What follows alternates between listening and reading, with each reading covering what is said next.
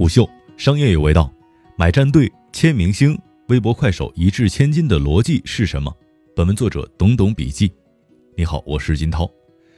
职业联赛夺冠获得千万奖金之后，战队会做些什么呢？一般人的认知里，应该是好好的庆祝一下，让队员们也放松几天。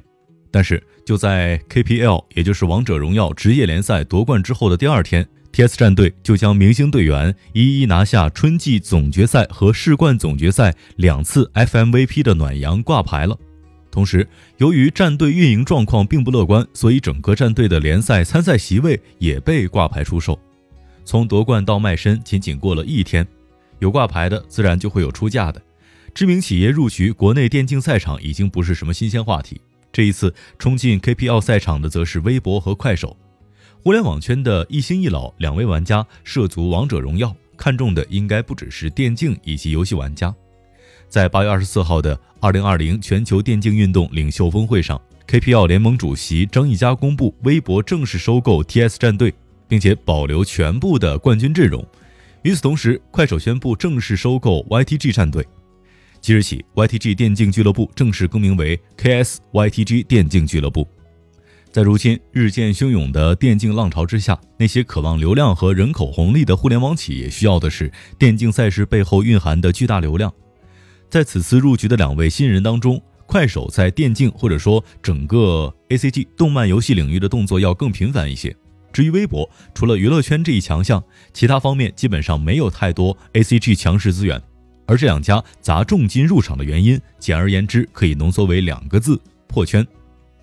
如同 B 站破圈是为了摘掉 ACG 文化的标签，拥抱更广阔的年轻用户市场，这次微博和快手的破圈，显然是为了进入原本并不熟悉的 ACG 用户圈层。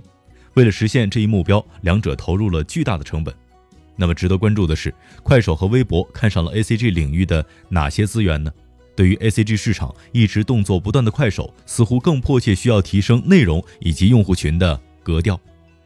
从资本层面来看，电竞、游戏、二次元，现在的快手几乎覆盖了整个 ACG 领域。无论是购买电竞战队、赛事版权，还是自研发行游戏，包括 A 站本身，都远未达到盈利的状态，仍需要快手不断的书写。或许快手短期并不急于让这些业务实现盈利，但是在面对抖音在直播带货以及广告营销方面带来的压力，快手显然需要加快破圈的速度了。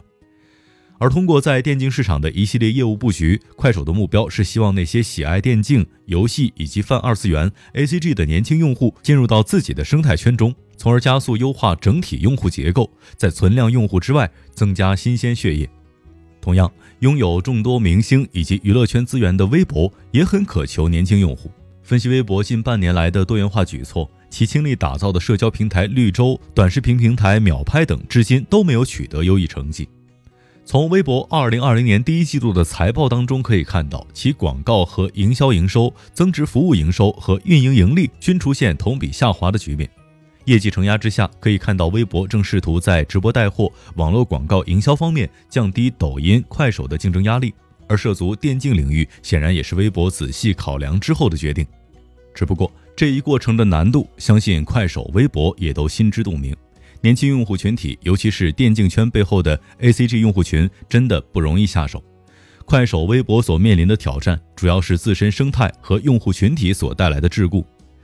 破圈和改造都是长期工程。以早就涉足电竞市场的快手为例，其涉足 ACG 领域或将面临诸多挑战。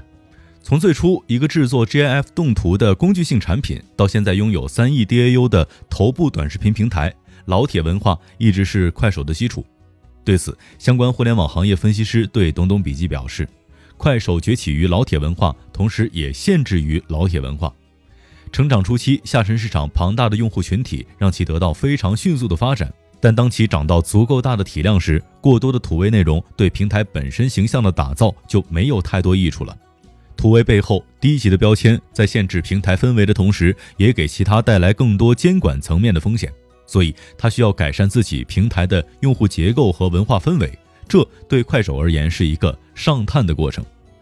内容以及用户结构的多元化，对于快手而言，其实是一个去中心化的过程。所以我们看到其在 ACG 以及娱乐明星等方面投入了巨大的资金和精力。但对于快手而言，想要突破原有用户圈层并不容易。显然，已经在 A C G 领域涉足已久的快手，在破圈进入新市场空间的时候，都会面临这么多挑战。那么，对于这个圈子堪称新手的微博，想必同样要遭遇圈层融合的碰撞、用户群体的接受程度、平台以及社区文化冲突，还有商业变现受阻等各方面的各种险阻。快手与微博需要权衡新老用户的需求差异，需要在保证基本盘稳固的前提下，让更多的其他圈层用户留下。还要能够创作和欣赏更多全新的内容。对于两大平台而言，或许资本方和管理层都认为，面对流量的激烈竞争，需要挖掘或是争夺年轻人市场，而以电竞为主的 A C G 用户群体又是其中的重中之重。但有一点需要警醒：强扭的瓜难甜。虎嗅商业有味道，我是金涛，四点水的涛，下期见。虎嗅。商业有味道。本节目由喜马拉雅、虎嗅网联合制作播出，欢迎下载虎嗅 APP，关注虎嗅公众号，查看音频文字版。